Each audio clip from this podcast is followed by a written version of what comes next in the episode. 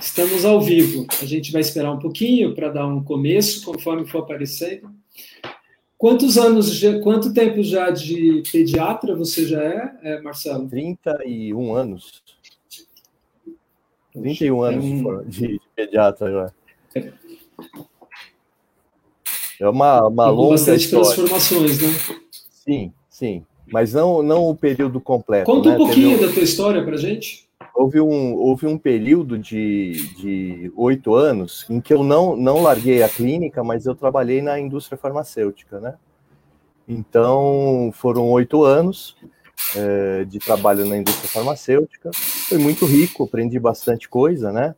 É, mas uh, a clínica, né, a, as crianças, uh, a UTI sempre foi o, o, o, o, meu grande, minha grande paixão, né? Então, é, tudo que vai um dia volta, né? Então eu voltei, eu voltei para a clínica, né? Então estou aí agora continuamente, né? É, mais ou menos, agora continuamente 23 anos, né? Então. Que bom. E tá. você, você tem uma.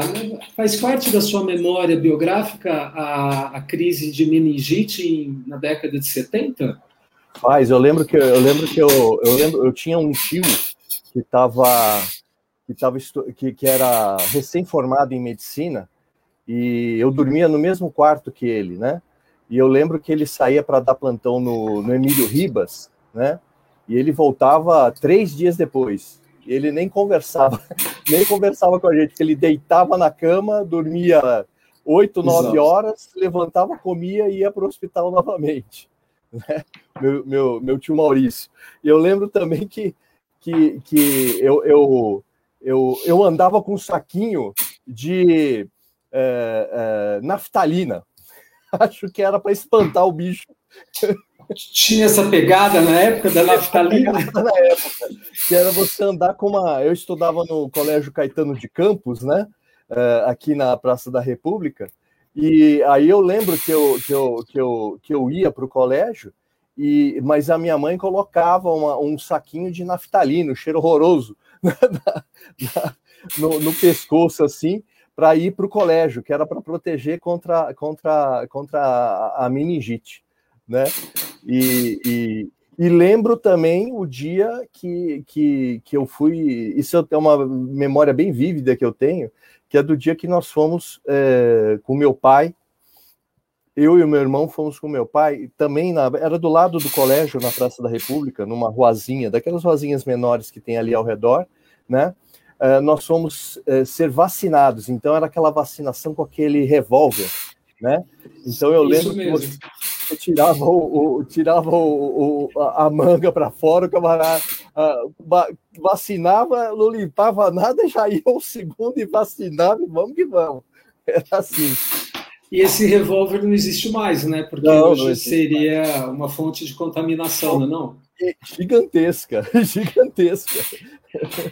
Ô, ô Marcelo, é, a gente, é, nesse momento de quase um mundo, já um ano de pandemia, a vacina hoje, a única alternativa da gente voltar a ter uma rotina e autonomia, e o mundo se voltou mais novamente, felizmente, para a área da imuno, né, da, do desenvolvimento de vacinas e esse condicionamento.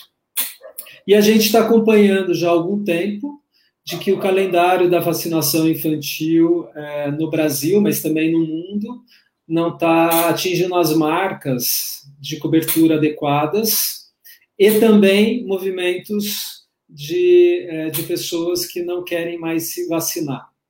Como você tem avaliado essa, essa questão da vacinação infantil começar a decair e algumas doenças voltar? A vacina, né? Uh, as vacinas, né? Elas são vítimas do próprio sucesso, né? Elas são vítimas do próprio sucesso, porque uh, uma vez que a gente erradicou a varíola, né? Então, toda, to, toda essa pujança do, do programa vacinal brasileiro vem da década de 60, né?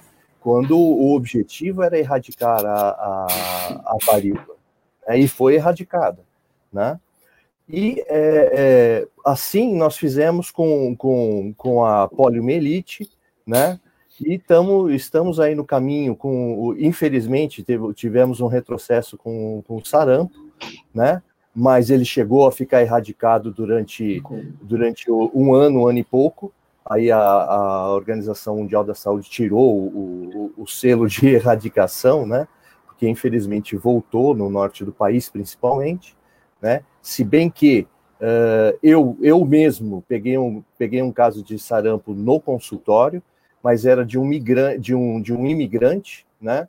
De um imigrante japonês para o Brasil e, e, e, ele havia chegado há, há, três meses aqui e ele foi exatamente para ver uh, o que ele precisava uh, em termos de vacinação, etc., para ir para o colégio, para começar a estudar, né? E, só que ele estava com, ele, ele chegou com sarampo no consultório, né?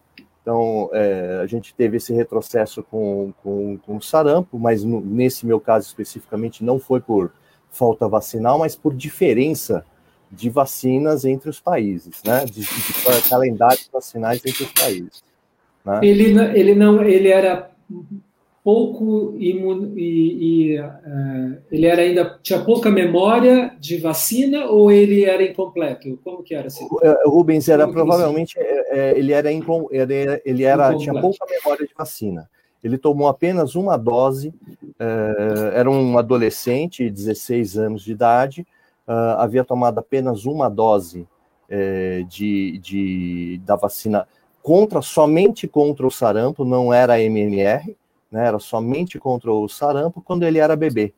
Então, provavelmente foi falta de memória mesmo, né? Por, há, há pessoas que apenas com uma dose não, não fazem o, o, o não tem a eficácia completa ou possível para aquela vacina, né? Então ele, ele, ele, quando ele chegou aqui no Brasil, ele deve ter entrado em contato foi, uh, com alguém com, com, com sarampo e aí ele contraiu a doença, né? IgM estourado, IgM, e depois houve a curva do, de crescimento, de queda da IgM e crescimento da IgG, foi tudo muito bonitinho, né? Só foi ruim para ele e para a família, porque tiveram que ficar em casa, né, durante o tempo, foi a vigilância sanitária, aí, aí você imagina a confusão de explicar, em, uh, eu tinha que ter uma tradutora, né, é, para falar em, em, em, japonês com eles, que eles não falavam uma palavra de português, né, mas uh, foi isso né? Aí foi a vigilância sanitária, foi extremamente eficiente a hora que eu notifiquei o caso. Uh, em, em 70, 48, 72 horas eles estavam lá na casa dele, né? Uh, em Moema, né? E, e, e, fizeram todas as verificações. Não houve, não houve alastramento, né? Que o pai era um executivo de uma empresa, mas não houve alastramento do, do caso, ficou restrito apenas ao, ao jovem. Né? Quer dizer que mas, essa questão que a gente vê, por exemplo, agora na Covid, né, que a Coronavac do estado de São Paulo, ela tem que ser é, tomada a segunda dose em até 28 dias, né? É, muitos pais, você acredita que gente, é, pode ser uma das causas de que os pais são mais relapsos, eles não fazem as doses, por exemplo, de reforço? Então, é, essa, isso, isso, isso é uma coisa que não é infrequente não é infrequente. Uh, mas aí eu, eu, eu, creio que a raiz eh, esteja um pouquinho, uh, não tanto nos pais, eu não culparia tanto os pais, mas eu culparia um pouquinho mais o, o, o, o se bem que ficar colocando culpa aqui não, não é. vai fazer nenhum benefício para ninguém. Mas eu, eu, eu, eu acredito que haja uma carência né, de, de uma consulta pediátrica adequada, com tempo adequado para que é, haja as devidas explicações para os pais. Né? É, eu, eu, é, é claro que é, são ambientes é, bem diferentes, mas quando, quando você faz uma primeira consulta com um recém-nascido, é, um, é uma quantidade gigantesca de informação que a gente, naquela consulta, dá para essa, essa, esses pais. Né? De tal forma que, a bem da verdade, eu te confesso que eu não faço uma consulta só, né? Uh, eu já brinco até no começo da minha consulta e falo assim: olha, você sabe que semana que vem você vai voltar aqui, por dois motivos. Um, porque eu quero pesar para ver se o Nenê está tá ganhando a, a, quantidade de peso que a gente vai ficar feliz, né? E o segundo motivo é para a gente reconversar algumas coisas que nessa consulta vão você vai escutar, mas vão passar batido, né? Porque uh, uh, no momento que, que esses pais estão ali na primeira consulta com o pediatra, com cinco, cinco dias, três a sete dias uh, de vida, o, o, peso de, desse, de, de, desses pais ali com aquele recém-nascido no braço é enorme. Eles, eles ainda estão com um piano muito grande nas costas, né? É então, então a, ali a conversa, por mais atento que eles estejam, por mais é, é, bons pais que sejam, muita coisa passa passa embatido. Por isso que a gente tem que repetir, repetir, repetir, repetir. Né? Não tem como. Você entende que é, o Brasil tem carência de vacina e logística para uh, os pais não estarem efetuando a vacina ou não? Ao contrário? Não, eu, eu como eu falei, o, o, eu, eu não só acredito, como eu acompanhei ao longo dos anos, né, o processo vacinal aqui no Brasil. O processo, a equipe de vacinação que nós temos uh, no governo é extremamente capaz, extremamente competente ao longo dos anos. Agora eu não sei quem quem está lá, mas ao longo desses anos todos, eles foram extremamente competentes e capazes e, cons e conseguiram com uma logística extremamente complicada, que é de vacinar a população brasileira, eles conseguiram sucessos enormes em termos de cobertura vacinal. Então, não creio que haja é, qualquer é, coisa, reparo a ser feito com relação ao que é, já foi realizado em termos vacinais nesse país. Né? Eu acho que, muito pelo contrário, é, nós somos um exemplo de como que deve ser feita uma boa vacinação com uma ampla cobertura da população. A gente a gente vacina pessoas desde o asfalto aqui de uma grande cidade de São Paulo até uma ilha no meio do Rio Amazonas que tem uma pequena comunidade.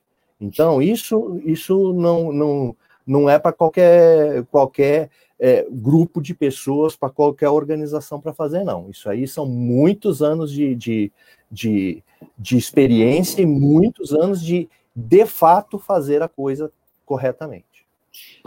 É, o Brasil tem essa fama né, da, de ser um programa nacional de imunização que é abrangente, eficaz, é o que você disse, de referência. A última pandemia, ou epidemia da H1N1, acho que em três meses ou quatro estava praticamente o grupo de risco vacinado. Vacinado. Na, naquela época tinha a vacina, né? Hoje a gente está passando por uma. É. Você conseguiu ser vacinado, Marcelo? Eu, eu consegui, eu que consegui bom. ser vacinado. Consegui a semana passada eu tomei, tomei a vacina. Eu acho é, que, acho que você tocou, tocou na Unifesp. Acho que você tocou no, no ponto crucial uh, da questão atual, né? Que é assim, a hora que tiver a vacina, eu não tenho nenhuma dúvida que, uh, que a hora que a gente tiver a vacina em quantidade suficiente, eu não tenho nenhuma dúvida que a população e os grupos de risco serão rapidamente vacinados aqui no Brasil. Eu não tenho nenhuma dúvida disso. Você acha que esse, essa programação de nós brasileiros, a gente ficar esperando um pouco é, a, quem são os primeiros que tomam e depois a, a gente ter adesão, é uma cultura da, da, da que faz parte? Está previsto isso? A gente esperar um pouquinho para ver, porque conforme a gente está vendo que as pessoas estão vacinando, a curva de quem não quer tomar, a resistência está diminuindo. Exceto eu vi no Japão. No Japão, eles estão com uma questão lá séria de que menos da metade da população, em tese, não querem vacina alguma. Como você avalia essa cultura de, de esperar um pouquinho, meio. Ah, é, o vizinho? A, a, cultura do São Tomé, né? É o ver para crer, né? Perfeito, é isso aí. é o ver para crer. Não, não é, é aquela história. É, é, o, que, o, que, é, o que ocorre, uh, Rubens, acredito eu, é que haja inicialmente há um, um o, o, que os economistas, né? Que os economistas é, é, chamo de uma assimetria de informação. A assimetria de informação uh, na área da saúde, não só de vacina, na área da saúde como um todo, como um todo, né, é gigantesca, gigantesca. As, uh, uh, as pessoas não têm e não têm obrigação de ter, vamos deixar isso é, claro inicialmente, é, muita informação ou muita noção uh, de como as coisas ocorrem uh, quando a gente está falando do corpo humano, né? Muitas coisas as pessoas têm ideações, né? Elas têm uma, uma ideia, elas acham que têm uma ideia de como que funciona, né? E na verdade acaba não sendo nada disso, né? Uh, o que, o que eu, eu me lembro, eu me lembro de um caso que foi assim, era uma, uma criança que chegou no pronto socorro que tinha um apendicite, né? E aí a gente foi conversar com os pais, o, o, cirurgião e eu fomos conversar com os pais, né? E vamos falar, olha, a gente vai precisar operar o, o, o seu filho, uh, porque ele tem aqui um pedacinho do intestino dele que está com uma inflamação muito importante, então nós vamos ter que conversar. Foi uma conversa de uns 30 minutos, né? E aí ele falou assim: então tá bom, uh, opera. Quanto tempo vai durar, doutor? Ah, vai durar uma hora, uma hora e pouquinho. O, o a gente já vai trazer o nenê para o quarto. Muito bem. Aí o que aconteceu? É, é, o, a criança, o bebê foi uh, uh, tinha seis aninhos, foi operado e uh, o cirurgião teve a ideia, não sei de onde que ele tirou essa ideia, de trazer o apêndice, né? Num, num, num, num vasilhame com, com, com formol, né? E ele levou o apêndice, né? E ele levou para o pai, né? E, e, ele mostrou, olha aqui, esse aqui foi o pedacinho do, do intestino que nós que nós tiramos, né? É, a hora que o pai olhou para o apêndice, bastante inflamado, já tinha um, um, um, pouquinho de pus ali, né? Ele falou assim: Nossa, doutor, o senhor cortou fundo mesmo. Quer dizer, ele não havia compreendido, o, de fato, o que a gente, o que ia ser feito com o filho dele. Né? O que aconteceu ali, e essa é uma parte importante com relação à vacinação, Rubens, o que aconteceu ali, e aí o brasileiro ele tem esta bondade, né? Ele confiou no profissional. Ele confiou no profissional. O senhor está falando para mim que o meu filho tem que ser operado, é, e eu vou, eu vou, eu vou acreditar no senhor e ele vai, eu vou deixar ele ser operado. E por que, que isso é muito importante? Porque você tem estudos mostrando né, que o principal influenciador né, para a adesão né, à vacinação é a confiança nos profissionais de saúde. Confiança nos profissionais de saúde. Né? Por quê? Porque a, a, a, gente, ao contrário do que, do que os cientistas, né, o modelo de decisão, né? Modelo de decisão é informação, processamento da informação, tomada da decisão, né? Só que ser humano não faz exatamente assim, é, é, é mais complexo esse negócio, né? Tanto é verdade que os economistas lá estão tão, tão, tão estudando a influência né, da a, a, a psicoeconomia, né, a, a neuroeconomia, né? Por quê? Porque a, a tomada de decisão do humano, ela não é tão simples assim, ela não se processa como se fosse uma máquina, né? O humano, tudo bem, ele tem informação, ele vai processar essa informação, só que esse processamento de informação é influenciado por todos os valores desta pessoa, por todos os valores desta sociedade, dessa comunidade, e aí então, com a informação mais os valores, mais as crenças dessas pessoas, a gente vai ter uma, uma decisão.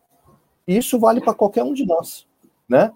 Quando, na área da saúde é exatamente a mesma coisa. Então, o, o, que, o que a, gente, a gente tem visto é que assim, olha, você pode dar a informação que você quiser a respeito de vacina, né? Você tem a informação positiva, que eu falo que é positiva, ela, olha, olha quantos milhões de pessoas que estão sem doença, olha quantas quantas internações hospitalares que nós deixamos de fazer, né? Olha quantas pessoas deixaram de morrer, olha quanta gente saudável. Aí você tem o, o tipo de informação que também acontece, que é, é, um pouquinho negativa, que é no sentido, olha, se não vacinar, ó, tá vendo? Pegou a doença, ó lá, ó, tá morrendo lá na, na, na, na UTI. Isso daí, ele pode ter todas essas informações, mas a decisão não vai ser daí. Marcelo, você trouxe uma, uma informação crucial, porque você disse exatamente isso, que é a relação, na relação do, com o profissional da saúde e o paciente ou o seu responsável, que vai demandar a, a decisão que vai dar o desfecho uh, possivelmente mais evolutivo e mais saudável. A gente tem informação uh, e vista acompanhado, eu principalmente, uh, há uns dois anos chegou para mim o livro da, da, Enfim, depois a gente vai falar dele, mas a, a questão do, do autismo e vacinação. E a gente vê, a gente vê o tempo todo muita celebridade, alguns perfis de médicos, inclusive, falando contra a vacinação. E, e essas pessoas hoje têm uma influência. Tanto que a Organização Mundial da Saúde coloca como a, as fake news em relação à vacinação como as, entre as dez primeiras causas de ameaçadoras à própria saúde, junto com, por exemplo, o vírus. Essa relação de confiança e esses profissionais, de como eles uh, se informam, qual, como você entende que. Por que, que as pessoas entram nessa relação? Assim, baseado no seu conhecimento, obviamente. Olha, é, a relação, a relação de. Eu, eu me lembro de uma mãe que ela, ela, ela foi no consultório, né? Ela estava com recém-nascido e, e, ela foi no consultório.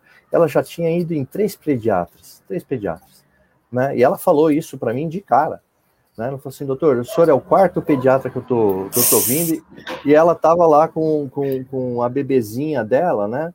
É, de, de dez dias, basicamente ali de dez dias, ela já tinha ido em quatro pediatras.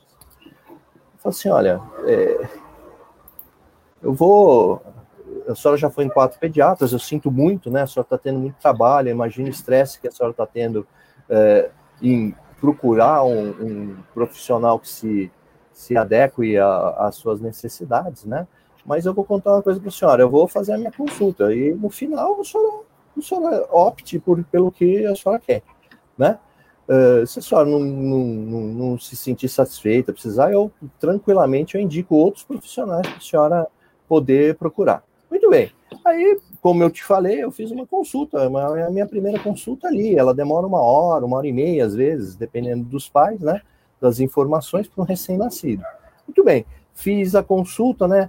Aí, no final da consulta, Rubens, ela falou assim, ela virou assim para mim e virou assim para mim e falou assim: doutor, o meu santo foi com o do senhor. Eu vou ficar com o senhor mesmo, não precisa indicar mais ninguém.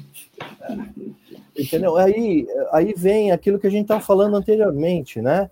É o valor, né? O que que é essa, é, o que que essa mãe ali naquele momento, o que que ela sentiu ali? Qual foi a questão é, de empatia que ela teve comigo e não teve com os outros pediatras, né? Com outros pediatras. Assim como o contrário também já existiu, Rubens, não é? não, não, não é, não, não tem aqui só sucesso, não, né? Uh, o contrário também já foi, já foi verdadeiro. De, de vir, vem uma consulta e não vem mais, entendeu? E, e assim você, acontece. Você teve relações de pais né, que é, não quiseram vacinar seus filhos? Sim, sim. Uh, Como você a, conduz? Olha, eu, eu sempre vou. A, a condução uh, do não vacinar tem que ser muito delicada. Eu, eu, eu acredito muito nisso. A gente tem que. A gente vai passar por um momento que é de informação, né? Uh, existe um outro momento em que uh, a gente tem que escutar uh, esse. Porque é, é assim. eles não falam, a maior parte, pelo menos com os nos meus pacientes, eles não falam assim, eu não vou vacinar o meu, o meu filho. Não, não é assim que, comigo, pelo menos, não é assim que acontece. Né? O que acontece é que assim, ó, já tomou a vacininha lá do, dos dois meses de idade? Ah, doutor, não tive oportunidade, mas a semana que vem eu já vou, não sei o quê. Aí você fala assim, olha, então tá bom, assim que a senhora, a senhora uh, fizer as vacinas, por favor, me manda né, uh, a anotação do, do posto, por favor, ou da clínica né, uh, de vacinação, e manda para eu verificar quais foram as vacinas que, que tomou, se houve alguma marca diferente, porque dependendo da marca, você vai ter que dar duas ou três uh, uh, doses, então, e assim você vai conduzindo, que é para você tentar olhar ali se o que está acontecendo, né? É uma vez, duas vezes, três vezes, né? Não está acontecendo, né? Não está vindo, né? Então aí e você está, enquanto isso, informando, olha, é importante o sistema imunológico da criança, a gente precisa fazer uh, a criança ter anticorpos, uh, e vai falando toda a história, né? A hora que não aparece lá no terceiro mês, aí você vai falar, olha, qual, o senhor tem há algum medo de vocês em relação à vacina? Porque, vejam, são decisões bastante difíceis, né? Claro. É como é como é como a decisão agora é, de mandar ou não a criança para a escola. Né? São decisões difíceis. São decisões difíceis em que é, é, esses é, pais, né, é, seres humanos, né, que tem um ser pequenininho que está sob os cuidados dele, né, é, é a história do piano. Esse piano fica pesado, né? Tem hora que você não sente, mas tem hora que ele é pesadinho para chu, né? E aí uh, esses pais eles vão ter que decidir uma coisa que é crucial para a criança, né? Toma ou não toma vacina? Vai ou não vai para a escola? Então, existe o medo, né? Então, você tem que conversar sobre isso, né? Para você tentar contornar, né? As possíveis uh, motivos, né? Para ele ter esse medo. Quais são os motivos? Ah, é o autismo? Ah, a intoxicação pelo alumínio. Ah, são as doenças uh, autoimunes. Né? E aí você vai conversar. Né? Aí a abordagem, uh, claro que você tem que informar, mas ao mesmo tempo você tem que ser empático e entender né, que esses pais eles estão num momento difícil de tomada de decisão e que essa tomada de decisão, como a gente já conversou, ela não é ali individual com você só, né?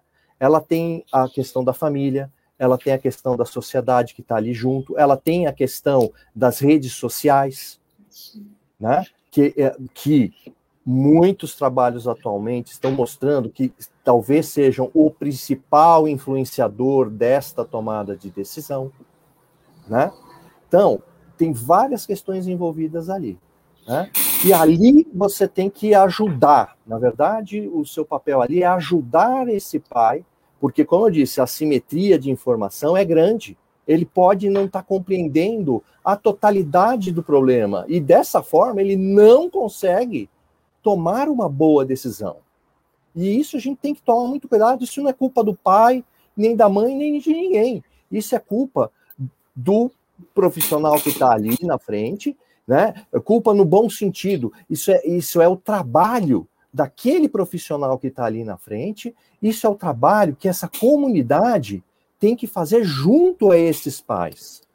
Né? Então, a solução uh, dessa. Eu não gosto de falar de contra ou a favor a, vac, a vacinação.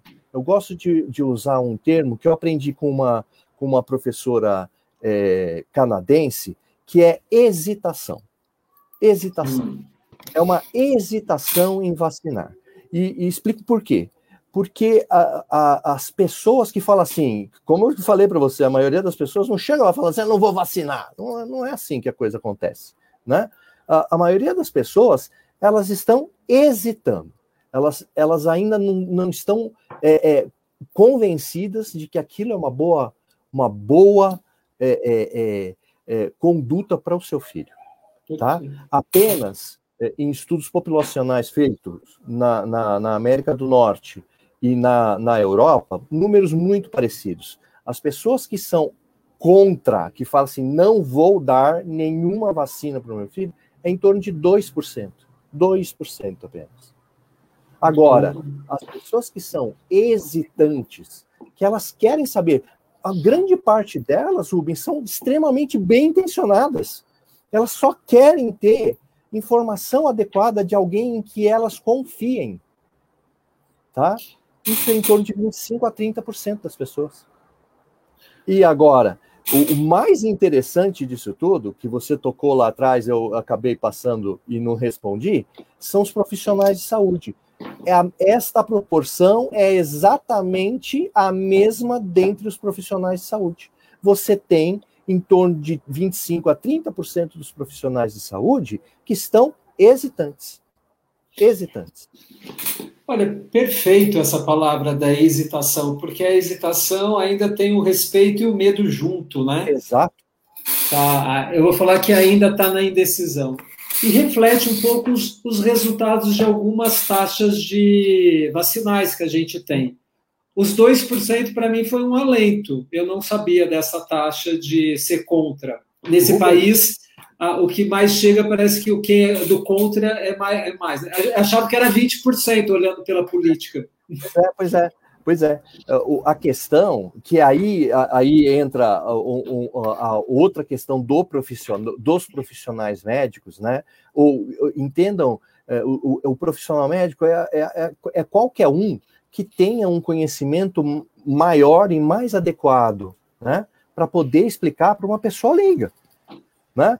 Então, o que, o que acaba acontecendo? O problema, a questão é que esses 2%, né, eles fazem um barulho danado. Eles fazem um barulho danado.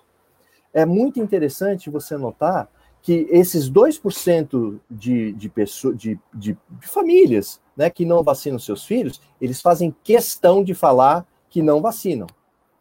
Agora, os possíveis, né, 70 e tantos por cento que vacinam. Ninguém fica falando, ah, eu vacinei, eu fui lá hoje vacinar meu filho. Não, não, não, não, faz parte. Mas a gente tem que fazer isso. Tem que fazer com que esses pais que acreditam no sistema de saúde, que acreditam na tecnologia, que acreditam na ciência e que confiam nos profissionais de saúde, a gente tem que pedir para esses pais que eles se expressem, que eles vão à frente e falem assim: não, eu vacinei o meu filho. Por quê? Porque além de achar que isso daqui é uma norma, é a norma da sociedade, é isso aqui mesmo, a, a coisa vem funcionando, eu acredito que isso daqui vai funcionar e que isso vai ser benéfico para o meu filho. Então, o, o, a gente comentou isso daí uma vez, nós dois conversando, né, Rubens? A questão, é, é, eu sempre é, penso de, de, desse jeito, sabe? A questão não é o que as pessoas contra estão falando, mas o que as pessoas a favor estão se calando. Calando, perfeito. Nota é. 10, é isso aí. A BMPP está com essa função. Hoje, eu entendo de que os movimentos é, científicos do mundo, eles ficaram muito nos bastidores e se revelaram agora é, fundamentais para a sobrevida. Mas eu vi uma, fizeram uma pergunta na, na Europa se alguém poderia citar o nome de cientistas. As pessoas não sabem citar nome de cientista.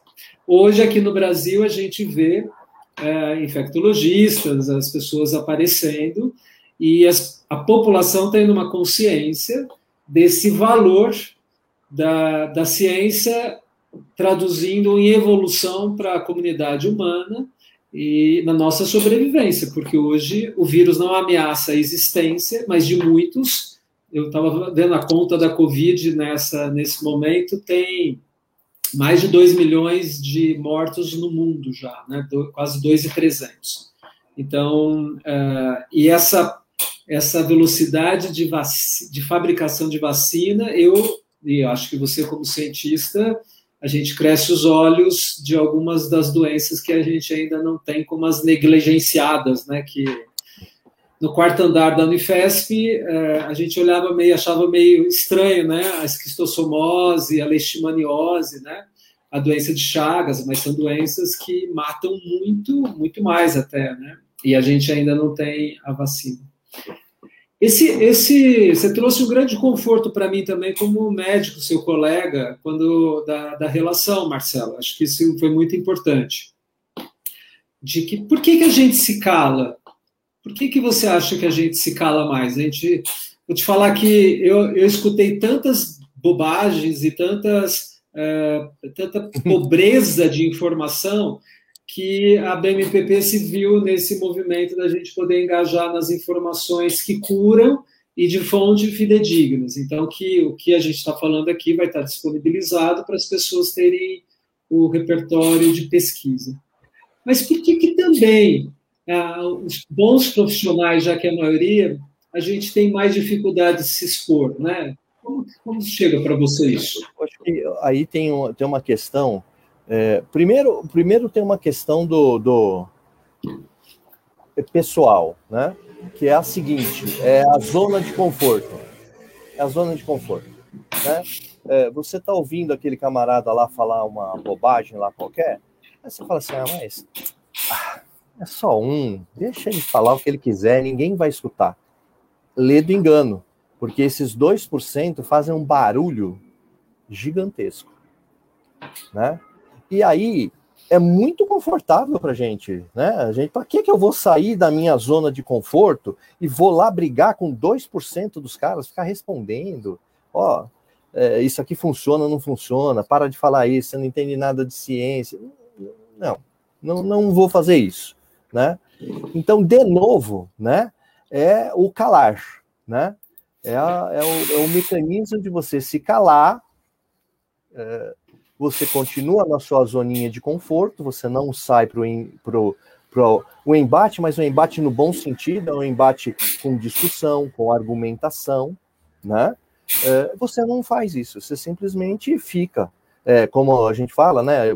Fica na sua. você fica Perfeito. na sua. Só que aí o mundo está correndo, né? E esse, é, do, aí no momento em que você ficou na sua, né? E deixou aquele um falar, só que aquele um, ele não falou só. Ele foi na rede social, ele escreveu, ele colocou um pseudo artigo qualquer lá junto, grudou junto, né?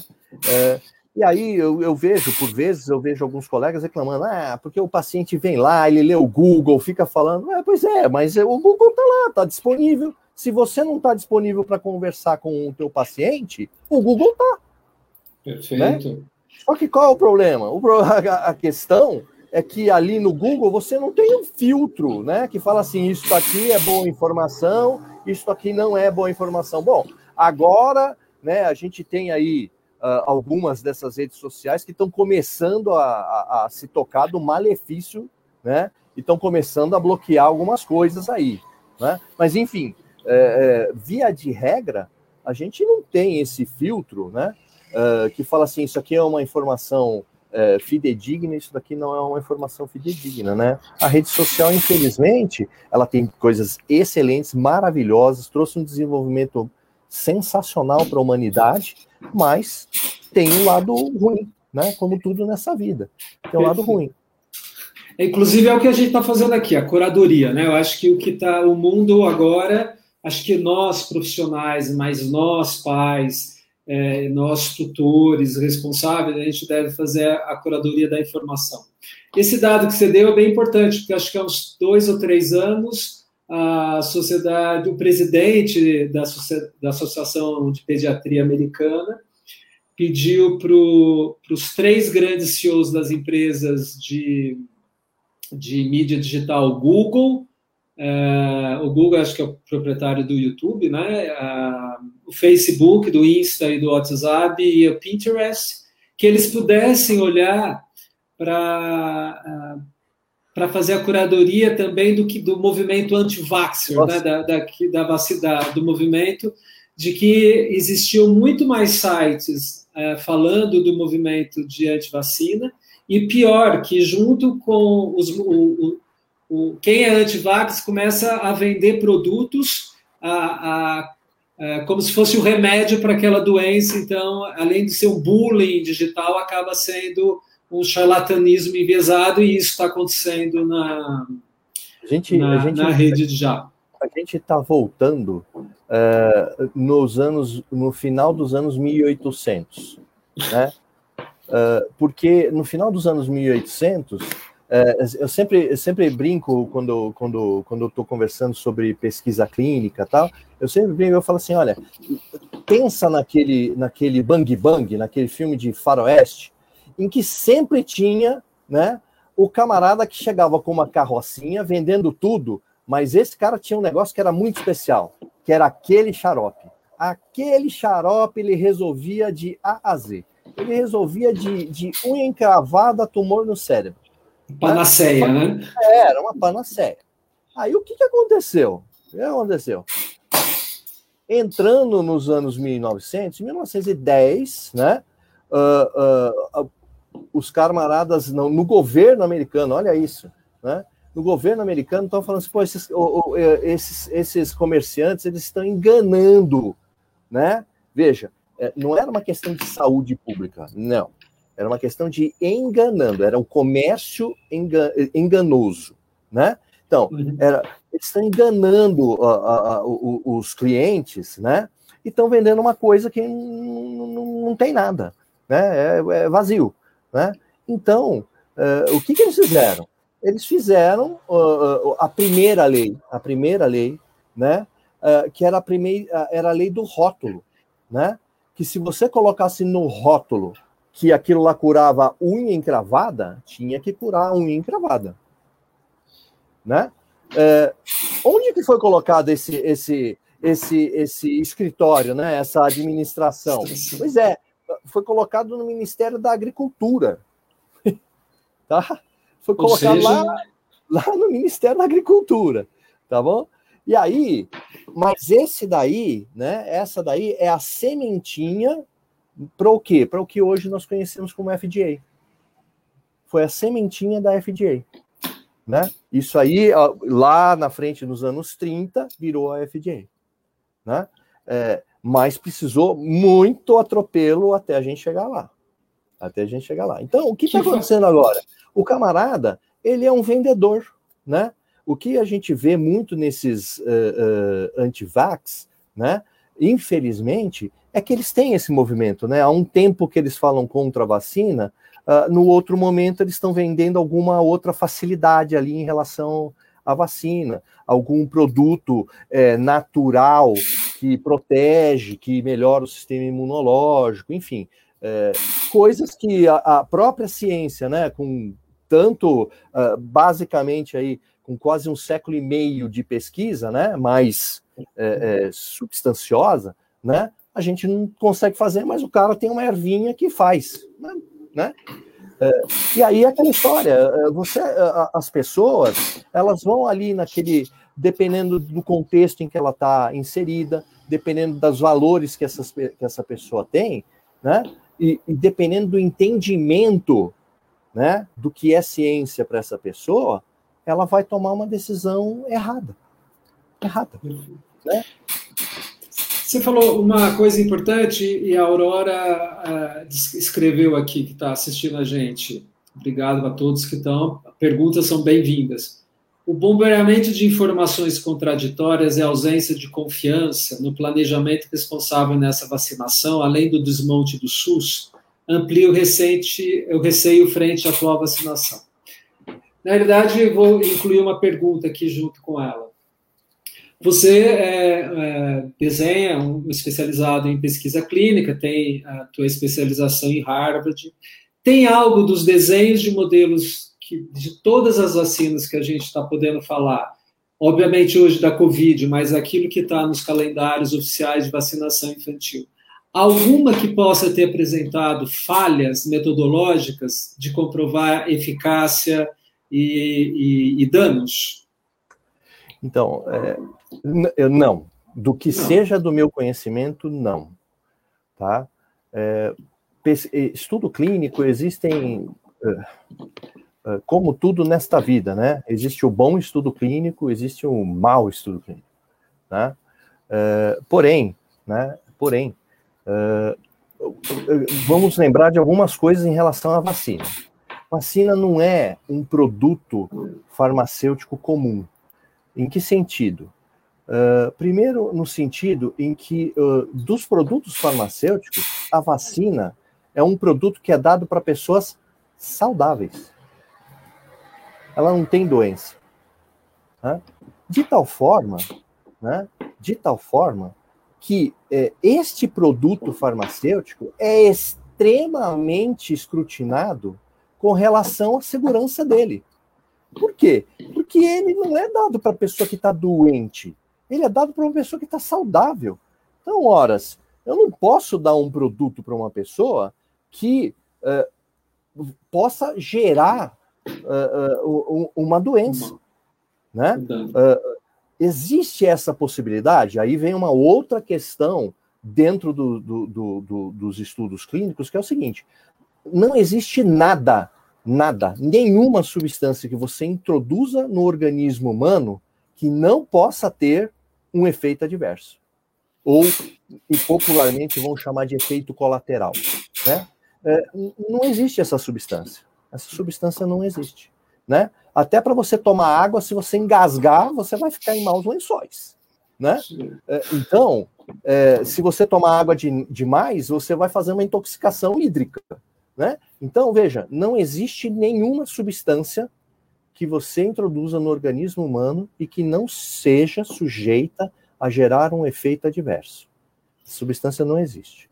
Agora, tem uma coisa muito interessante com relação às vacinas, que é exatamente o que nós vamos verificar agora, que é o seguinte: as vacinas, via de regra, por serem tão bem escrutinadas, etc., etc., elas são feitas em, em estudos clínicos muito grandes são habitualmente acima de 5 mil, 10 mil pessoas, 30 mil, 50 mil pessoas.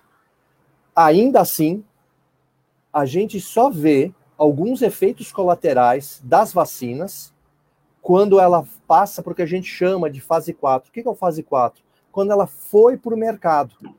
Ora, por que, que isso acontece? Isso é uma coisa que a gente fala muito quando está falando, dando aula, falando sobre pesquisa clínica, porque a distância né, entre um fase 3, que é quando a gente vai decidir se essa droga vai poder ir ou não para o mercado, é um estudo comparativo com o que há de melhor, né? É, e o fase 4 ela é muito grande. Por quê? Porque lá no fase 3, como eu acabei de falar, vacina, hipertensão arterial, alguns cânceres, câncer de mama, próstata, são mega estudos. Mega estudos, né? Mesmo sendo mega, a hora que ele vai para a população tomar, ele dá um salto de milhares para milhões de pacientes em dias.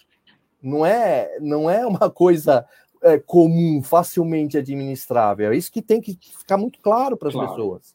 Né? Então, uma coisa, é, um efeito adverso, um efeito colateral, que você não viu, não viu em alguns milhares de pessoas, a hora que você vai para casa de milhão de pessoas, você pode enxergar ele. Você pode enxergá-lo. Tá certo? Não significa que a pesquisa foi mal feita. De forma alguma. Só significa que a gente não tinha um número suficiente de pessoas incluídas na pesquisa para você enxergar esse efeito colateral. Ah, mas olha só, mas assim não dá. Então, se a gente for é, querer ver a perfeição, né, uh, nós não vamos ter nada. Né? Olhando na retrospectiva das vacinas, acho que é importante, né? A, a vacina é, o, a, é um, um produto em que vai estimular o seu sistema imune para não ficar doente. O soro é aquilo que a gente usa para combater a doença já instalada. São duas definições, acho que importante aqui para o pessoal. Mas olhando na retrospectiva de vacinas, é, o que mais ficou, né, que está nessa pergunta, por exemplo, né, que a gente que eu coloquei é vacina causa doença, tem a história do autismo, né, que você está falando, olha, Rubens, é, é, muito rápido tudo, os estudos foram muito bem embasados, aparentemente a gente acredita que não tem falha, foi publicado com revisão com rigor científico. A tecnologia hoje para fazer as avaliações bioquímicas, elas ajudam muito, mesmo a parte da molecular, são rápidas. Mas olhando para trás, em tudo que a gente tem, o calendário, é, da, é, o calendário da, de vacinação infantil, ele é amplo, né? A gente tem algum conhecimento de alguma doença que foi causada pela vacina? A gente, a gente tem o conhecimento de algumas doenças, aí vem, a, vem o verbo importante, que podem ter sido causadas por vacina. Podem ter sido causadas. Por que, que é pode? Porque não tem evidência científica que garanta que ele foi que essa doença foi causada pela vacina. Não tem de nenhuma doença, tá? Agora vem uma coisa que é muito importante que é que eu, que eu falo isso, isso é, é, é, é, é, o, é a informação que não chega, né? Que não não está lá. Quando você faz uma pesquisa clínica, né? É, você é, você é, no, ao final dessa pesquisa, você vai estar nas suas mãos o resultado dessa pesquisa. Ela sempre vai ser uma probabilidade. Essa é a primeira coisa que é um fundamento. Se ela é uma probabilidade, isso de cara já significa que a certeza dela não é completa, não é certeza absoluta. Se ela é uma probabilidade, ela tem um intervalo em que isso pode ser ou não verdade. Essa é a primeira coisa. A segunda coisa, então, a primeira questão, resultados em saúde, qualquer um deles, né, são sempre uma probabilidade. Sempre uma probabilidade. Essa é a primeira coisa. A segunda coisa é, uh, quando você termina uma pesquisa clínica, você sempre vai estar de frente, ou não, de uma coisa que nós, em pesquisa, chamamos de associação. Associação. É uma associação. Então, você está me perguntando de uma associação. Existe associa associação entre vacinas e autismo? Sim. Então, a resposta é: neste momento, não há associação. Pode ser que daqui a um ano isso aconteça? Pode. Por quê? Porque a ciência não é imutável. A ciência evolui. A gente está fazendo pesquisa o tempo inteiro. A gente está evoluindo. Então pode ser que daqui a um ano, dois, dez anos, né, a gente venha a, a verificar que existe sim, né, uma associação entre autismo e vacina. Pode acontecer. Aí nós vamos para o segundo passo. Segundo passo. Porque a associação, só quatro coisas podem explicar uma associação. Só quatro. Não tem mais do que isso né? Só quatro coisas. A primeira coisa que explica uh, uh, uma associação, né, é uh, um negócio que a gente, nós cientistas, damos o nome de viés. Viés. Poxa vida, eu encontrei uma associação entre é, é, é, pular de corda e, e, e, bater a cabeça no teto, né? eu fiz um, eu fiz um estudo e achei essa associação, né? Uh, então, só que você pode ter um viés, né? Que é um viés o mais frequente deles, que é o viés de medida, né? Você fez a medida de bater no teto com um teto de 1,40m, né? Então, toda vez que você pulava, você batia com a cabeça no teto, né? Isso é o viés. O segundo é o que a gente chama de confusão, confundidor. Né? Então, por exemplo, o clássico né, do confundidor é o quê? É a confusão, né? Então, se você for ver lá, o clássico é, por exemplo, uh, cafezinho, o cafezinho está associado com câncer de pulmão. Ah, é, é isso mesmo, é verdade, está lá matematicamente provado. Né? Quanto mais café você toma, mais câncer de pulmão você tem.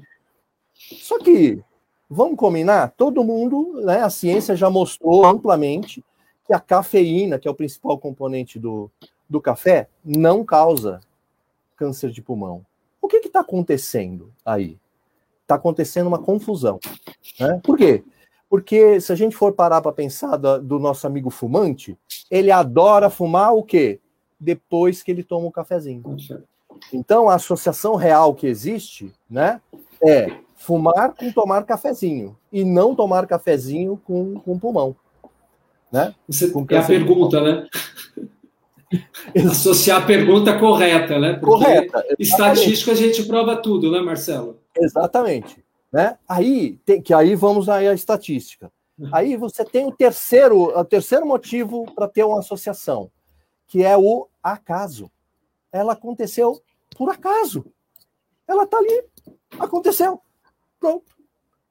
Mas, Marcelo, isso é frequente em estudo clínico? Oh, que é, viu? Olha que é. é a questão tá? do acaso foi, por exemplo, algumas mortes poucas que surgiram na fase 3 de algumas vacinas que se paralisou e viu que não tinha nada a ver com. Exatamente. Por que, que o camarada não. morreu? Por acaso, ele foi atropelado. Ele eh, não está ligado ali, né? Com não está ligado a, nexo causal. não tem nexo causal. E qual é o quarto motivo para você ter uma associação? Bom, finalmente, é porque ela existe. É porque está lá, ela existe. Então veja, a primeira coisa é você determinar a associação. Quando você determina essa associação, você tem um outro passo que é falar assim: olha, o que está acontecendo aqui? Isso aqui é um viés, isso daqui é uma confusão, isso aqui aconteceu por mero acaso, ou isso aqui aconteceu porque é verdade, né? Porque é verdade. A hora que eu faço isso, acontece aquilo. Eu, eu uh, quando meus filhos nasceram, eu tinha uma dúvida do vírus, vacinas de vírus atenuados e o, e o vírus mortos, né? E por conta disso, é, entre a Sabin, que é a vacina contra polio atenuado, eu dei a Salk da, da, do vírus morto. E naquela época ah, eu não tinha confiança total. Eu entendo que essa condição também do atenuado, do vírus, da composição de uma vacina, ser vírus atenuados e vírus morto, traz muita mácula também nas histórias da vacinação. Você concorda? Qual é a tua posição? Você vê quando as pessoas perguntam o tipo? Ou são só médicos que querem saber do, do que é feita a vacina? Porque agora todo mundo está todos os dias vendo se é com RNA, com DNA, com adenovírus, é, vetor, é. né? Atenuado da Covid. Tem, tem um, um, um, tem, tem, um, tem um economista, né? É, ele, ele é da área de processos, né? que ele fala assim: olha, se você não tem dados, você tem apenas uma opinião. Né? Perfeito. Então, sabe, Rubens, infelizmente, aqui não há crítica nenhuma, todo mundo tem direito a ter a sua opinião, né? Mas a opinião, é, para você ter uma opinião é, que você possa chamar minimamente firme, é bom você ir olhar o dado, né? É, para ver se corresponde minimamente a alguma realidade, né? Então, veja, a questão do vírus atenuado e, a, e, e, o vírus vivo, né, atenuado, e do vírus inativado, morto, né? Então, a, a vacina Salk, que foi a primeira vacina, a primeira, o Dr. Salk foi quem fez a primeira vacina contra a poliomielite. Mas você deu lá para os seus filhos, eh, você sabe que a vacina Salk ela é injetável, né? Para a pandemia que a época, lá na década de 50, estava acontecendo, né, é, de é, poliomielite, que é uma paralisia flácida de membros inferiores, né? Então, o que, que é isso, né? Olha, você fica com, com o seu, seu, sua parte de baixo do corpo molinha, ela não consegue mexer, né? Isso foi causado por o quê? Por um vírus. Um vírus. Ele foi lá e mexeu com os nervos teu, da tua perna e você ficou com, com, com, com, ele, com a tua perna molinha, flácida, né? Muito bem. Uh, aí veio o, o Dr. Sabin com a vacina, com o vírus uh, uh, inativado, mais vivo, né? e aí, essa vacina tinha, todo mundo lembra do Zé Gotinha, né? É, uhum. Essa vacina era do via oral. Então, em termos de saúde pública, né? com o número de casos aumentando no mundo inteiro. A gente tem fotos clássicas né, de UTIs com aquele, não era nem o, o atual ventilador mecânico, né? Eram os aqueles chamados pulmões de aço, né? Em que a pessoa ficava dentro da, da máquina, né? Uh, uh, milhares de pessoas nessa situação. Né? Então, em termos de saúde pública, o que era mais rápido para eles fazerem? Era a vacina do Dr. Perfeito. E a vacina do Dr. foi em frente. Em frente. E, muito provavelmente, ela sim foi. É, a vacina do, do, do Dr. Sabin foi responsável, né, pelo desencadeamento, né, de uma de uma amplo, de um espalhamento na natureza do vírus vacinal, que era inativado, ele não causava doença, né? Mas ele podia sobreviver na natureza. E as pessoas faziam a doença poliomielite com um vírus que é, é, não conseguia fazer a paralisia, né? E isso foi se espalhando, porque a, a, a transmissão, a transmissão uh, da poliomielite é fecal oral, né? Por boca, é por manipulação de fomites e de comida, etc. Né? Uh, então, isso provavelmente disseminou o vírus vacinal que não consegue causar doença né, nessa população. Isso provavelmente, muito provavelmente, é responsável pela eliminação da, da paralisia infantil em muitos e muitos países. Agora, a gente praticamente tem casos de poliomielite na África apenas, em alguns poucos, pa poucos países da África, tá? Então, isso aí foi... Agora, o que que o, que que o, o vírus inativado pode virar um monstro? Em algumas crianças pode. Em algumas crianças pode. Então, em algumas crianças, em alguns adultos podem, né? Específicos, então, né? É Transplantados, é câncer, né? Exatamente. Então, são, ah, são, eram pessoas né, que, na grande parte das vezes, tinham um, um, uma, uma, uma, uma propensão, vamos chamar assim, né, tinham um fator que as fazia suscetíveis a terem esta doença. Acho né? importante isso que você trouxe, Marcelo, e vou só fazer um arrazoado e você é, faz as ponderações também. Primeiro, a vacina, ela funciona para a maioria, mas uma parte pode não funcionar, ou seja, o sistema imunológico não vai dar. Eu tenho visto isso, por exemplo, para algumas vacinas em que foram da hepatite B, alguns vírus mais atenuados, a hora que você pede a sorologia, não o vem. jovem adolescente não vem. Então, então a vacina, ela, ela tem a curva, uma curva bem conhecida. A Beatriz Tesson é uma estudante de medicina, que deu parabéns para você, que ela estudou esses viés de fatores de confusão nas aulas de bioestatística e agora você trouxe com muita aplicabilidade. Segundo, a vacina, ela, se a pessoa não tiver condição de tomar ou estiver dentro da contraindicação de uso, ela vai trazer o dano previsto, mas também já é previsto. Então, um paciente que está em quimioterapia ou que tem transplante, que o sistema imunológico está complicado, eu vou evitar de fazer uma sobrecarga imunológica, que é o que a vacina dá. Ou seja, o vírus que é inativado, ele pode se revelar um pouco uh, inativado, ele pode fazer o start para a doença. Acho que é isso que você falou. Queria voltar um pouco para o autismo, porque a gente falou muito de ciência, mas quem parece que semeou o autismo e vacinação foi um pesquisador na década do final do século de 2000, não sei se, se você quer gostaria de trazer para o público essa história da, que foi publicado é. na Lancet, depois cancelado, e ele tinha o conflito de interesse já na própria vacina da, financeiro é. ali próprio. Se você puder ajuntar as coisas, Marcelo, você que é, é tá trazer o quanto que as vezes, às vezes mesmo um bom cientista, entre aspas, por conflito de interesse e ganho de dinheiro, ele pode criar uma tendência de que levar uma, uma vacina como a, a tríplice viral e ela ficou maculada como se fosse causa de autismo, né? Acho que é, um resumo. É, a gente tem que sempre, sempre ter em, em perspectiva né, que o, o, existe, como eu falei isso, né, eu acho que eu, eu acredito que eu tenha citado isso, né? existem, é, existem o bom estudo clínico, existe o mau estudo clínico. Né? Uh, o, que, o que acaba uh, acontecendo né, é que, do mesmo jeito que existe o bom estudo clínico e o mau estudo clínico, existe o bom investigador, o bom cientista e o mau cientista. Né? Uh, e a maioria das vezes, o bom e o mau estudo clínico está relacionado ao bom e o mau, respectivamente, investigador. Né? você tem casos é, famosíssimos, né?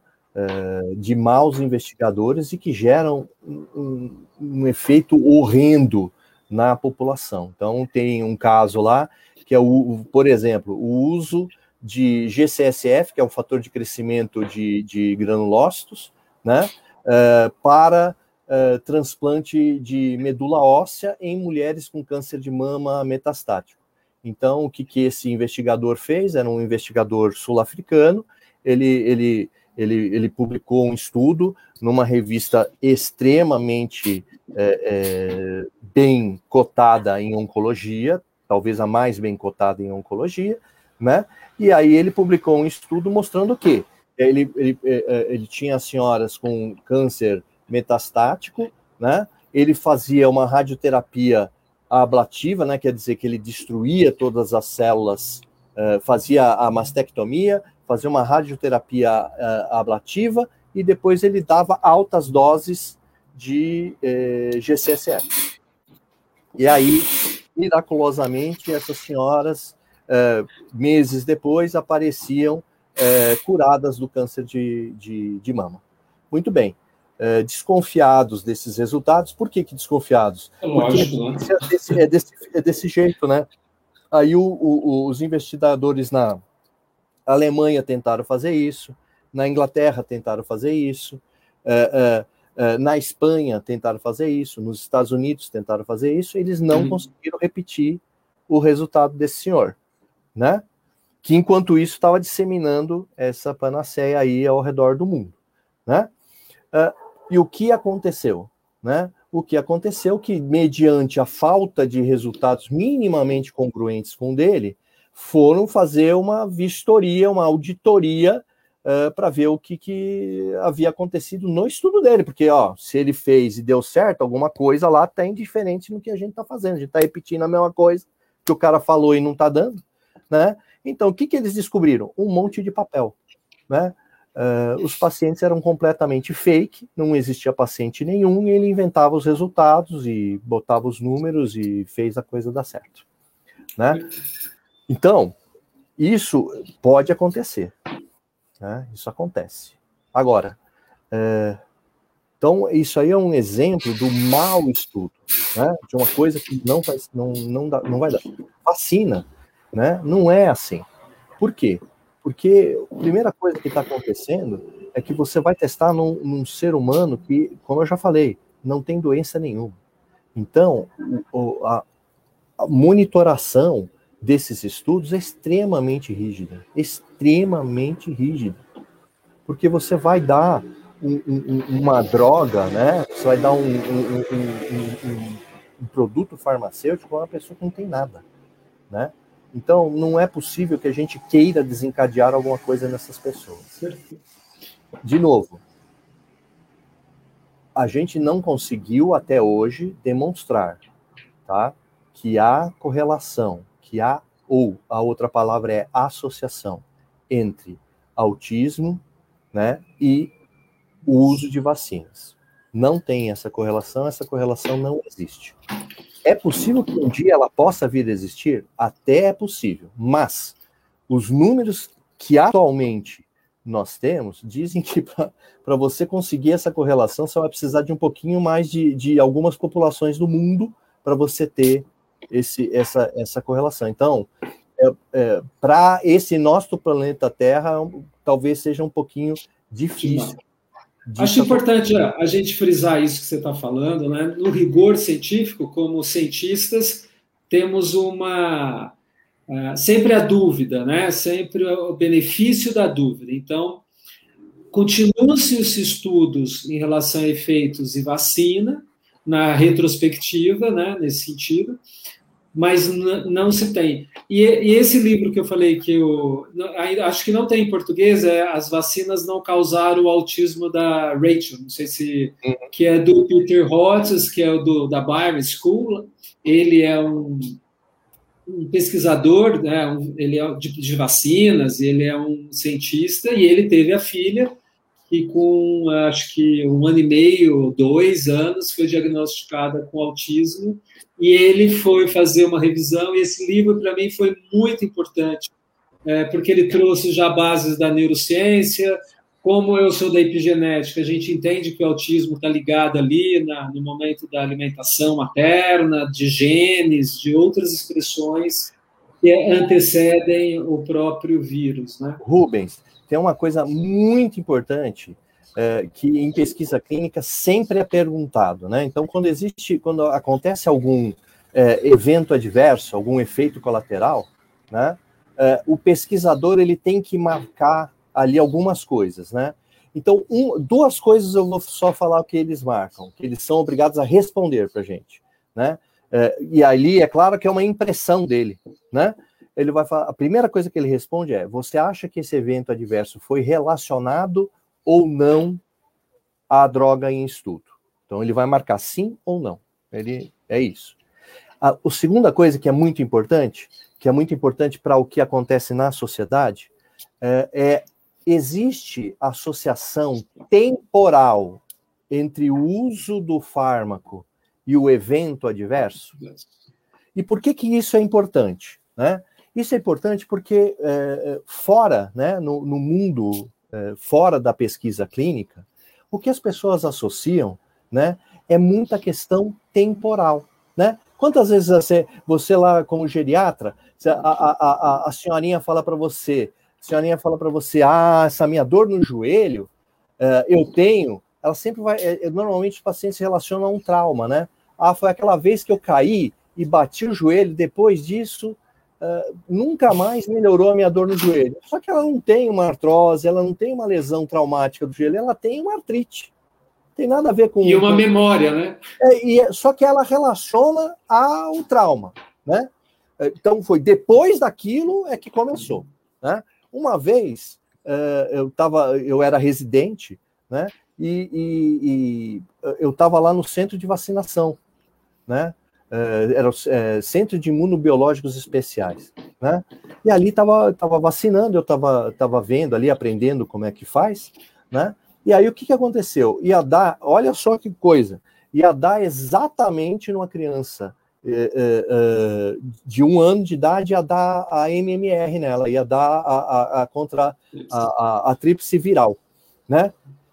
A hora que estava preparando a ampola, aspirou, colocou na seringa, naquele momento, antes de dar a vacina, essa criança convulsiona. Ela convulsionou. Não deu a vacina, ela convulsionou. Muito bem. Aí foi, levamos para o pronto-socorro, não sei o quê. Enfim, essa criança tinha uma síndrome epilética lá, ela é uma epilética, né? E ela convulsionou, foi a primeira manifestação dela de convulsão com um ano de idade. Beleza. Agora fica imaginando o seguinte, Rubens. Imagina se a gente tivesse injetado a vacina e ela houvesse convulsionado. Mas Rubens é relacionado, né? que fosse convencer essa, essa mãe, né? É, as pessoas que estavam do lado, acho que nem eu, entendeu? Que não foi a vacina que fez a criança convulsionar. Então, a, a, relação temporal, né? É uma coisa muito importante e que nós, seres humanos, tomamos como uma coisa muito, uma premissa muito importante. Só que deixa eu contar, necessariamente ela não é verdade. Ela pode não acontecer. Né? Ela pode não acontecer e às vezes se acontecer, lembra, pode ser quatro coisas a associação, né? Quatro coisas, ou é viés, ou é confundidor, ou é acaso. Ou é acaso. As relações de, de uh a, oportun, a oportunidade e o oportunismo, acho que talvez uh, o critério da ciência é extremamente. Uh, tem critérios para a gente olhar isso, que é isso que você está falando, né, desse evento, porque tem controle, né? Hoje, uma medicação para ser dada, ela tem um, um, número, tem um código, tem uma hora que saiu a, a enfermagem ou quem aplica, mas o, quem não está nisso tem, cria um oportunismo em que os critérios uh, acabam tendo. Queria entrar agora na questão uh, uh, do critério ético, né? E dois, eu posso falar que quando para meu corpo, para minha saúde mental e física, quando eu ofereço a, a vacina e crio antecipação de situações de crise que vão preservar a minha vitalidade orgânica, biológica, ou seja, eu não vou morrer, vou ter menos chance de morrer, seja charampo, uma catapora, uma polio, ou uma hepatite, todas as vacinas que tem, meningocócico agora. Isso é uma farmacoeconomia para mim e para uh, o meu país, porque eu vou evitar de consumir recursos uh, previsto que poderiam ser atenuados, e outra, eu vou viver mais.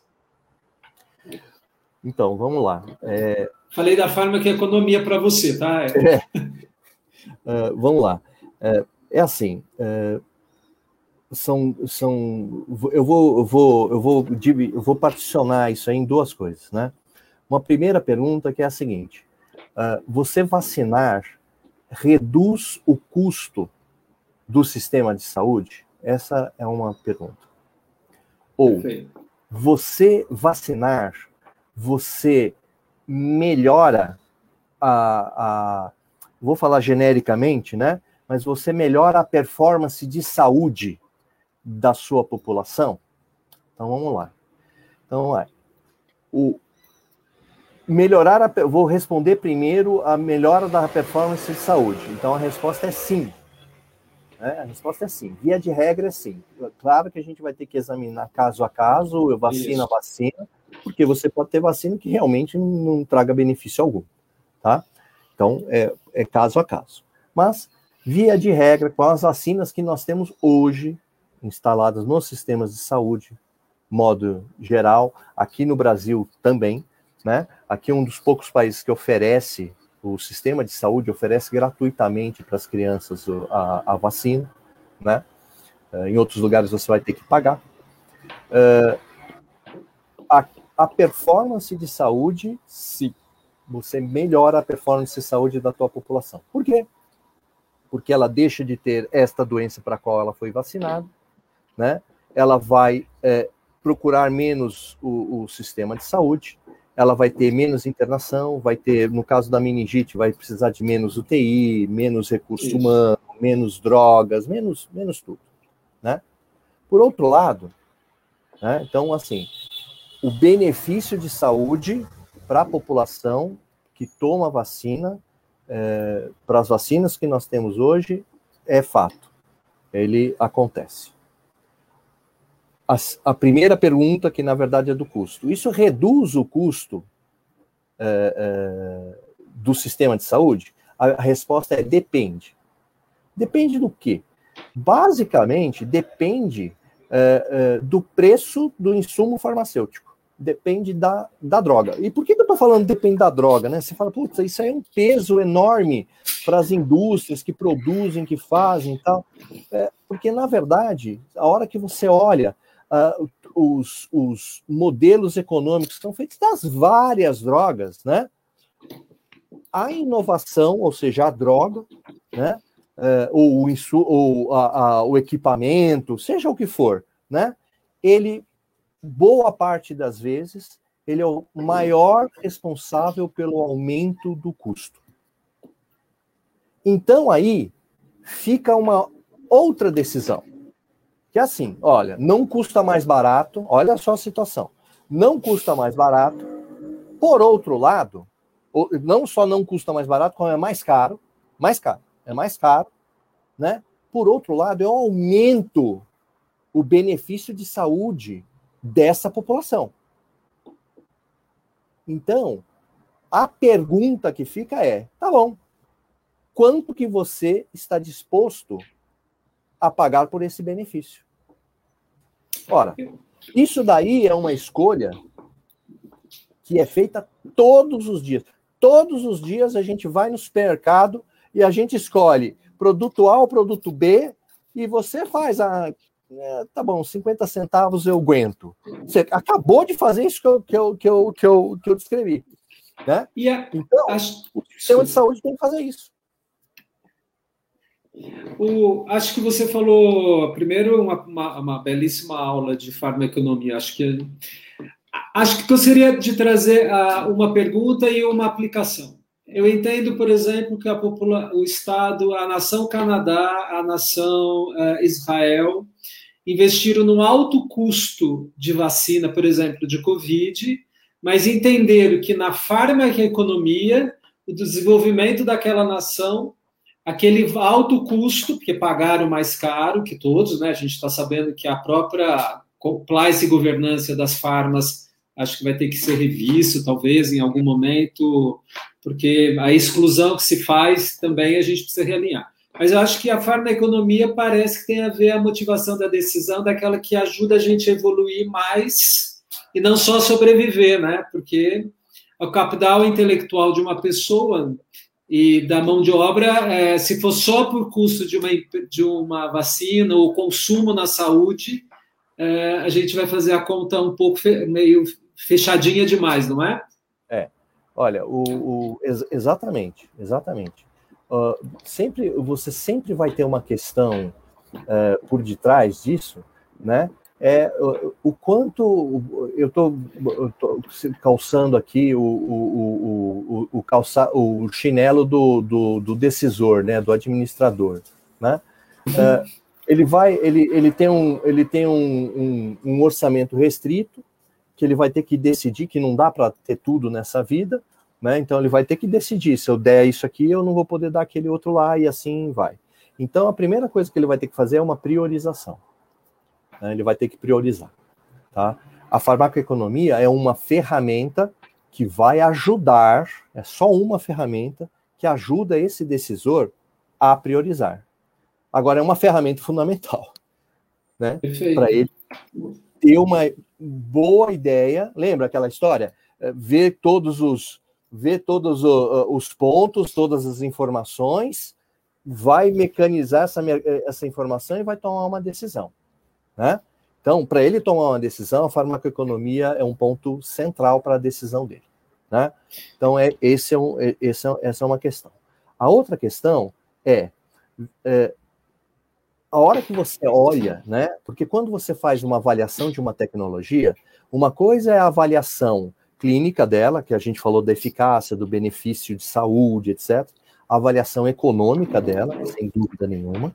Mas você tem duas outras avaliações que são absolutamente fundamentais e que é pouco citada. São as avaliações social e ética. Social e ética. Qual é, qual é, né, o custo social de você ter mais de 200 mil brasileiros morrendo. Qual é o custo social disso? Qual é a questão ética envolvida em você esperar 200 mil brasileiros morrer para você tomar alguma decisão? Então, é, tudo bem, vamos fazer conta. É, economia tem que persistir, não existe nenhuma dúvida, né? É, tem que estar tá aí, senão o, o, o mundo não vai para frente também, né? Mas sem gente, o mundo também não funciona, né? Será que dentro desses 213 mil brasileiros que morreram, será que a gente matou algum Einstein? Será que morreu alguma é, Helen Keller? Né? É, é, a gente não sabe. Olha, Marcelo, é, você, é, a gente colocou a pergunta aí para você: o quanto o compromisso ético e atitude cidadã pesa nessa decisão de dar ou não a vacina e de quanto investir? A Diná fez essa mesma pergunta que você já respondeu, eu depois vou colocar a minha. Na opinião dos dois médicos debatedores, o negacionismo do governo sobre a eficácia da vacina contra a Covid-19 e sobre a ciência em geral pode reforçar a indecisão das famílias em decidir sobre se a vacina, se vacina ou não os seus filhos? Acho que você respondeu um pouco já de alguma maneira, mas se você quiser comentar. É. Infelizmente, sim. Né? Sim. É, por quê? Porque é, tem um ditado que diz né, que você pode falar o quanto você quiser, mas o exemplo arrasta. Né? O exemplo arrasta.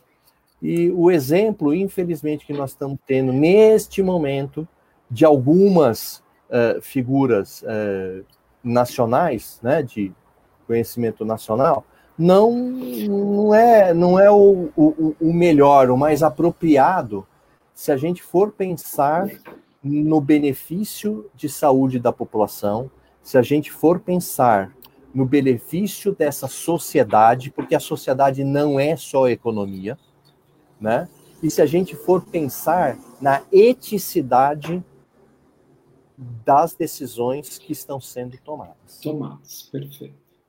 Olha, é, Marcelo, a gente está caminhando para o fim, então vou falar um pouquinho também, é, aproveitando da a, a, pergunta que a Dina falou e que você também já posicionou, é, é, assina embaixo.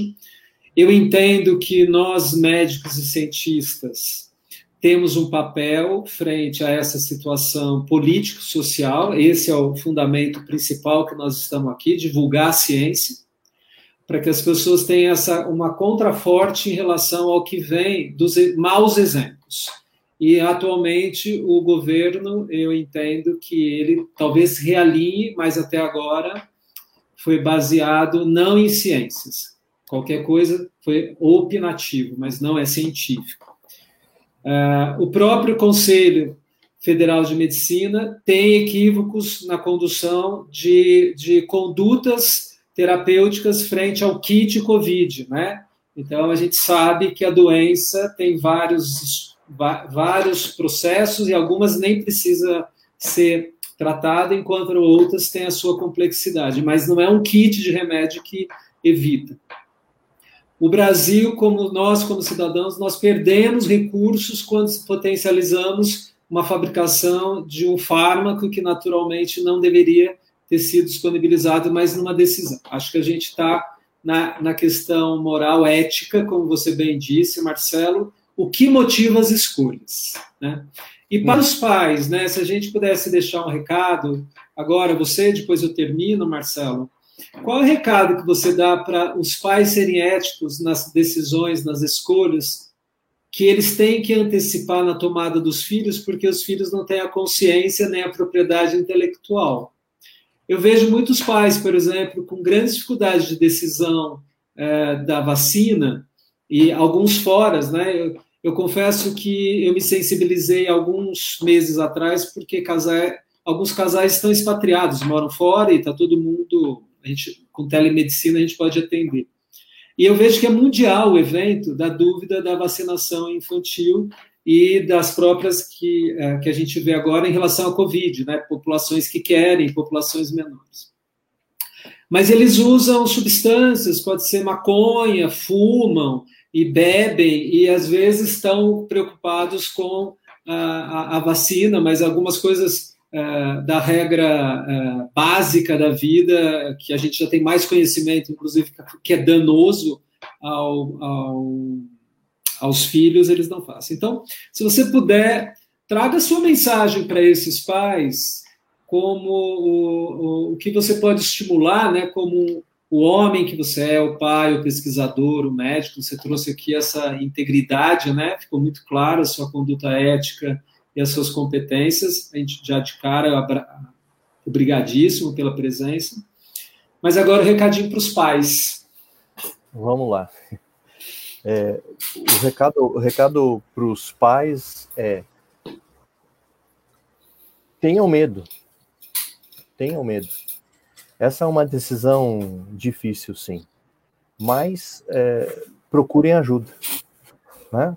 É, procurar ajuda é fundamental. É, e ajuda de quem? Por favor, procurem ajuda de profissionais que sabidamente né, estão envolvidos né, é, no desenvolvimento, na, no atendimento né, das crianças uh, e das pessoas que estão doentes. Né? Esses profissionais, certamente, eles têm uma vivência e um, um, um, um estudo, um conhecimento da ciência, né, que será suficiente para poder orientá-los. E aí, então, com boas informações, vocês tomem a sua decisão. Não tem decisão certa ou errada. Né? Existe uh, a decisão que mais se adequa à realidade da sua família, da sua família, pai, mãe, filhos. Essa é, é essa é a realidade. Por outro lado, uh, se essa pandemia trouxe, uh, uh, quando a gente fala de vacinas, né, especificamente, essa pandemia trouxe algumas questões que valem a, a gente ressaltar. Primeira coisa é que quando a gente fala de, de vacina, a importância da sua, da sua família, sem dúvida nenhuma, ela é prioritária. Porém, aqui não se trata apenas da sua vacina, da sua família se trata das famílias que estão ao seu lado, se, se trata das pessoas que estão ao seu lado, das pessoas que trabalham todos os dias com você, das pessoas que usam o, o, o, o sistema de transporte todos os dias com você, das pessoas que compartilham uh, um restaurante com você, que compartilham um estádio de futebol para você. Por que, que a gente está com restaurante fechado, estádio de futebol fechado, a gente não pode ir a esses divertimentos? Por que será? Né? Então, a, a sua decisão eu peço que seja baseada na sua família, sim, mas que haja um peso da empatia, né, ao global, ao todo da nossa sociedade brasileira, né? Não é possível, né, nós sermos taxados de um povo que não é empático, porque não é verdade, né? Não é verdade. Nós estamos apenas tomando o povo está apenas tomando más decisões, né? Os jovens, talvez por imaturidade, por não quererem enfrentar o fato, né? Uh, o que está acontecendo, e as pessoas e os líderes, talvez porque, como eu citei anteriormente, seja melhor para eles, mais cômodo, né? Não irem para o grande embate, né? Não terem que se locomover.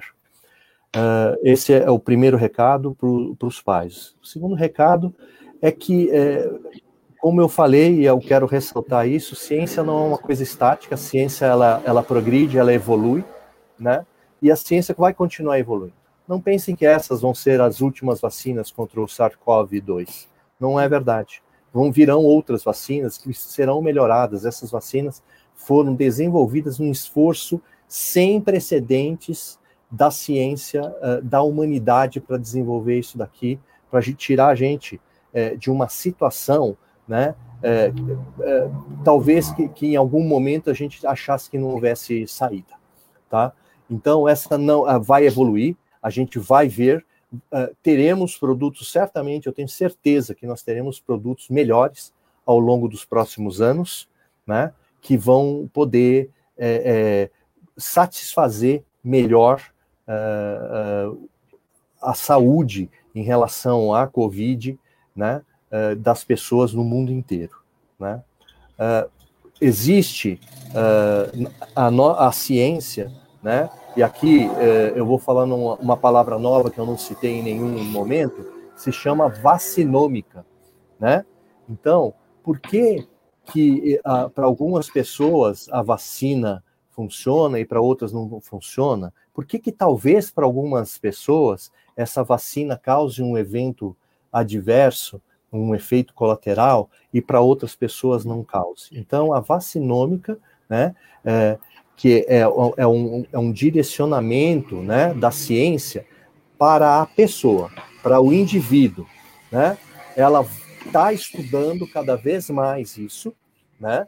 E ela está verificando se a gente pode moldar né, esse produto que foi feito, esse produto vacina, né, vacina, né, ele foi feito, é, é, como em inglês eles fazem, falam, né, one size fits all, né, quer dizer, é um tamanho para todo mundo, né, mas o, o, o, Rubens até citou, por exemplo, a hepatite B, que você, que a, a criança toma três doses e não responde, aí você dá uma quarta dose e ela, ela, ela responde. Se a gente não tivesse verificado, ela ia ficar sem, sem proteção contra a hepatite B. Uh, do, da mesma forma, tem, tem crianças que tomou uma dose e ela já fez o anticorpo suficiente, então ela não precisaria tomar as outras duas doses. E aí, puxando a sardinha ali para o meu braseiro, né? Uh, uh, isso economicamente é extremamente bom, porque ao invés de dar três, três doses, né? uh, eu daria apenas uma, eu, governo, daria apenas uma dose. E mais ainda, é, ao invés de dar três doses, que vai dar um determinado estímulo para esse sistema imunológico, eu vou dar apenas uma dose que for suficiente para esse, esse, esse, estímulo, esse estímulo de proteção for suficiente para aquela, aquela criança. Ou seja, a vacinômica, né, ela vai trazer né, a individualização, o porquê que fulanos têm que tomar quatro, três doses e cicranos têm que tomar uma dose, né? Uh, a hepatite B especificamente, né, especificamente, tem alguns, tem, tem, tem alguns médicos que falam o seguinte: olha, se a pessoa não respondeu, não criou imunidade à hepatite B, tome cuidado, fique de olho nela, porque pode ser que ela venha desenvolver. Veja, não respondeu, tomou a vacina, não respondeu a vacina, não criou anticorpos mas é porque ela tem uma doença autoimune ali passiva na espreita e um dia ela vai surgir.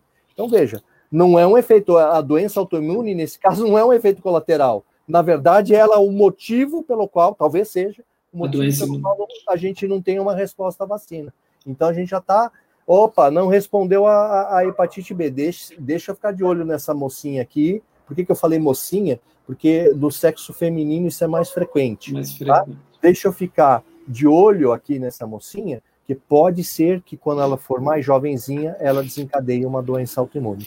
Então, ciência não é estática, ciência muda. É por isso que o, o, o, o presidente lá da, da OMS, o responsável da OMS, no primeiro momento ele não falou que precisava de máscara.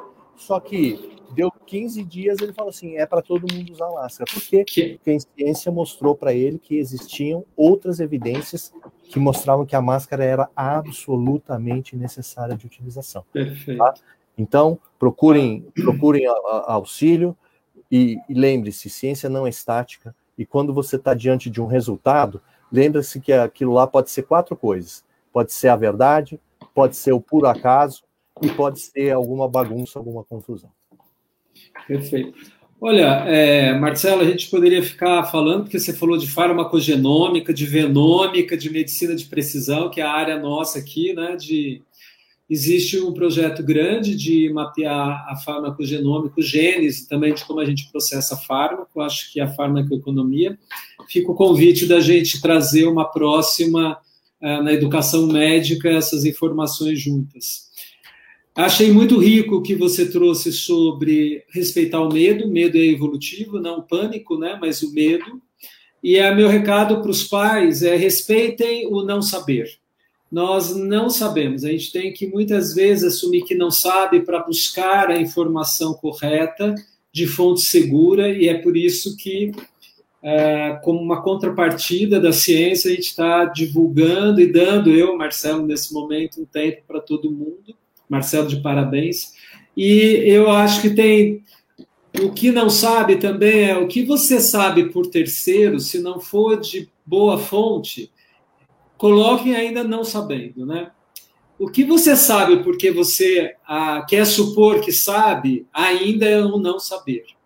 E o que você sabe porque ouviu falar, que é o, o comentário, que é a fofoca, que é a fake news, geralmente está aí, né? A gente não usou esse termo, mas é o falatório que todo mundo já trouxe, também não sabe. E acho que a gente tem uma quarta que a gente tem colocado, é o que a ciência fala e você não gostou, aí acho bom você começar a lidar, porque a ciência tem uma base de que ela pode te ajudar a evoluir e sair daquele lugar. Então, aos pais, é, é, vão beber, o, a, tem o tempo da consulta necessária da informação, Algumas perguntas ficaram, quem sabe a gente faz uma próxima. Marcelo, muito obrigado pela tua presença. É, aprendi bastante com você também, é sempre rico o, a, as abordagens. Me senti no consultório também do pediatra, foi muito legal, porque eu fiquei como pai aqui muitas vezes, e isso mostra a relação empática que você, que todo mundo a gente teve, e que a gente tem que cuidar dessa relação na educação de jovens médicos e dos pais na informações que curam. Então, obrigado a todos pela presença e até a próxima semana que vem. Semana que vem a gente vai estar falando exatamente de saúde mental e um pouco do que ele disse sobre pacientes de câncer, né? O quanto que a família e o paciente de câncer, ele, é, na questão da saúde mental resiliência, durante o tratamento, muitas memórias, muitas questões que ficam em volta, acaba consumindo. A gente vai conversar com o oncologista, que é o head da, do AC Camargo, José Cláudio Casale, e a gente vai falar dessa experiência também de ajudar na condição da saúde mental nesse momento do país. Obrigado, Marcelo. Obrigado, Obrigado a todos. Até mais. Fica aí, Marcelo. Conversar